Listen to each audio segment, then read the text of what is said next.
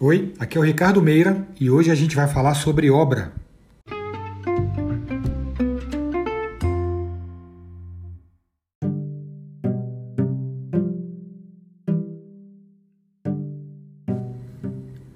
Bom, se você é arquiteto, arquiteta, designer de interiores, essa conversa é para você também. Principalmente quando você se depara com um tipo de cliente que não valoriza ou não reconhece a importância da tua presença durante a execução da obra. Se você é um cliente, é alguém que está construindo ou pretende construir, isso também vale para você.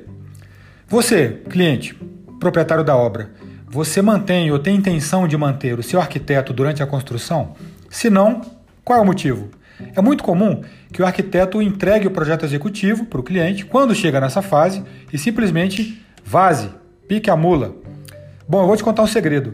Manter o arquiteto durante a obra não é só o esperado, mas é a fase onde você mais vai precisar dele. Não deixe ir embora jamais a pessoa que mais sabe sobre o projeto. Se você se preocupa com os custos da construção. O pior é que a maior parte dos clientes nem sabe que o arquiteto oferece o serviço de acompanhamento de obra.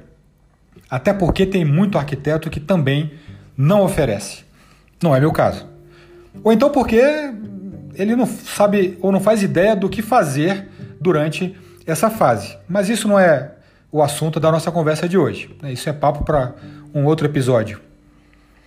Contudo, alguns clientes, infelizmente, preferem que o arquiteto não tenha nenhum envolvimento com a construção, normalmente com uma falsa impressão de estarem economizando dinheiro, entre aspas. Por isso, eu vou listar aqui 10 mitos sobre esse serviço de acompanhamento de obra que deve ser oferecido ou pode ser oferecido pelo arquiteto.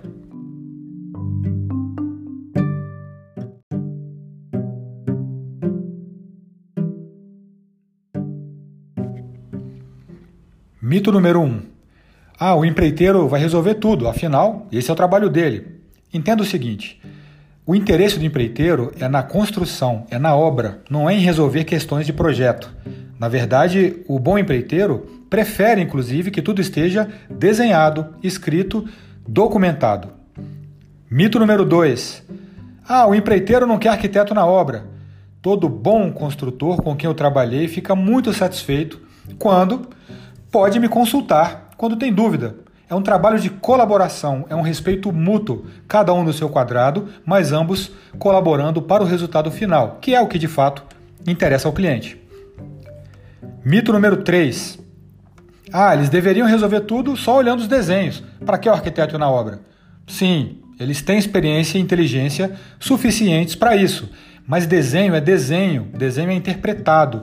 E eles eventualmente podem necessitar de uma confirmação do autor para ter certeza de que eles entenderam tudo direitinho antes de o dinheiro ter sido gasto.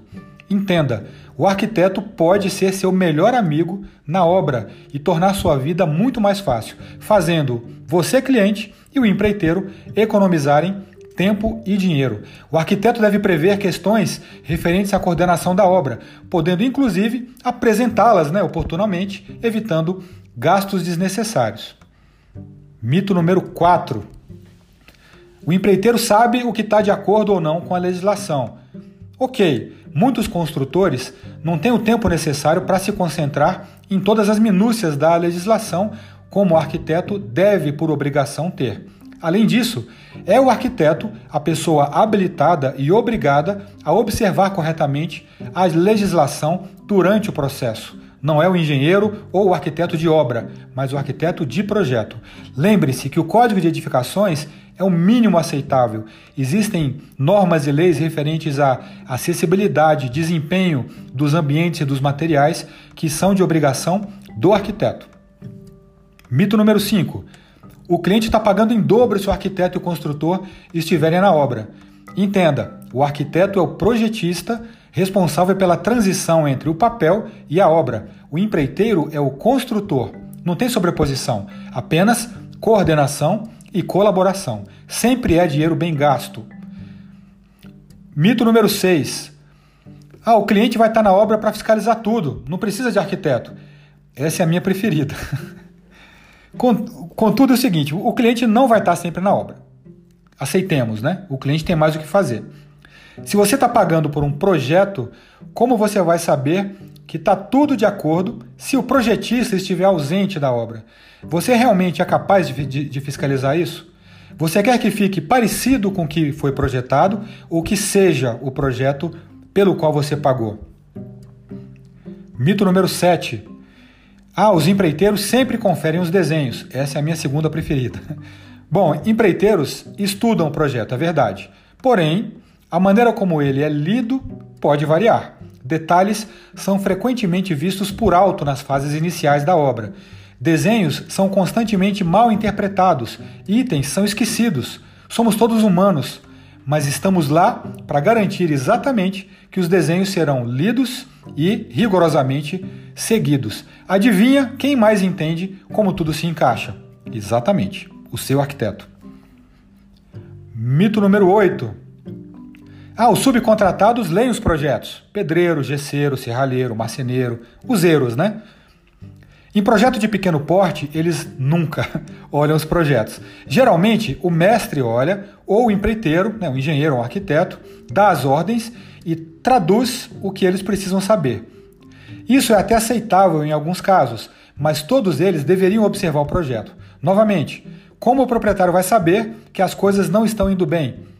O subcontratado, o pedreiro, o gesseiro, o marceneiro, normalmente observa só o que lhe convém, só aquilo que é da sua área, sem compreender a interface entre o resto da obra. Adivinhe quem mais entende como tudo se encaixa.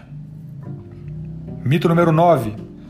A opinião do empreiteiro tem o mesmo valor da opinião do arquiteto, quando não vale mais, não é, meu querido cliente? Isso pode variar conforme a experiência e o interesse do construtor em se manter atualizado sobre produtos e técnicas, e técnicas construtivas. Porém, voltamos ao fato de que o arquiteto é o autor. A gente sabe da história e da razão por trás de todas as decisões tomadas na fase de projeto. Toda e qualquer alteração, inclusive em contrato, precisam ser feitas com o entendimento de todas as implicações que elas causam, mediante todas as partes. O motivo da alteração precisa ser questionado. Nem sempre fazer uma mudançazinha gera economia, muito pelo contrário. A alteração atende ao interesse do cliente ou simplesmente torna a vida do empreiteiro mais fácil. Mito número 10. O proprietário pode construir isso por conta própria melhor do que muito empreiteiro. Aham, uhum. ok.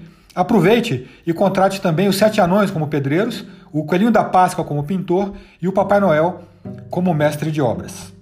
Meu caro e prezado cliente, dinheiro não nasce em árvore. Gastos na obra são gastos. Despesas, gastos com pessoal qualificado são investimentos. Entenda a diferença e seja feliz.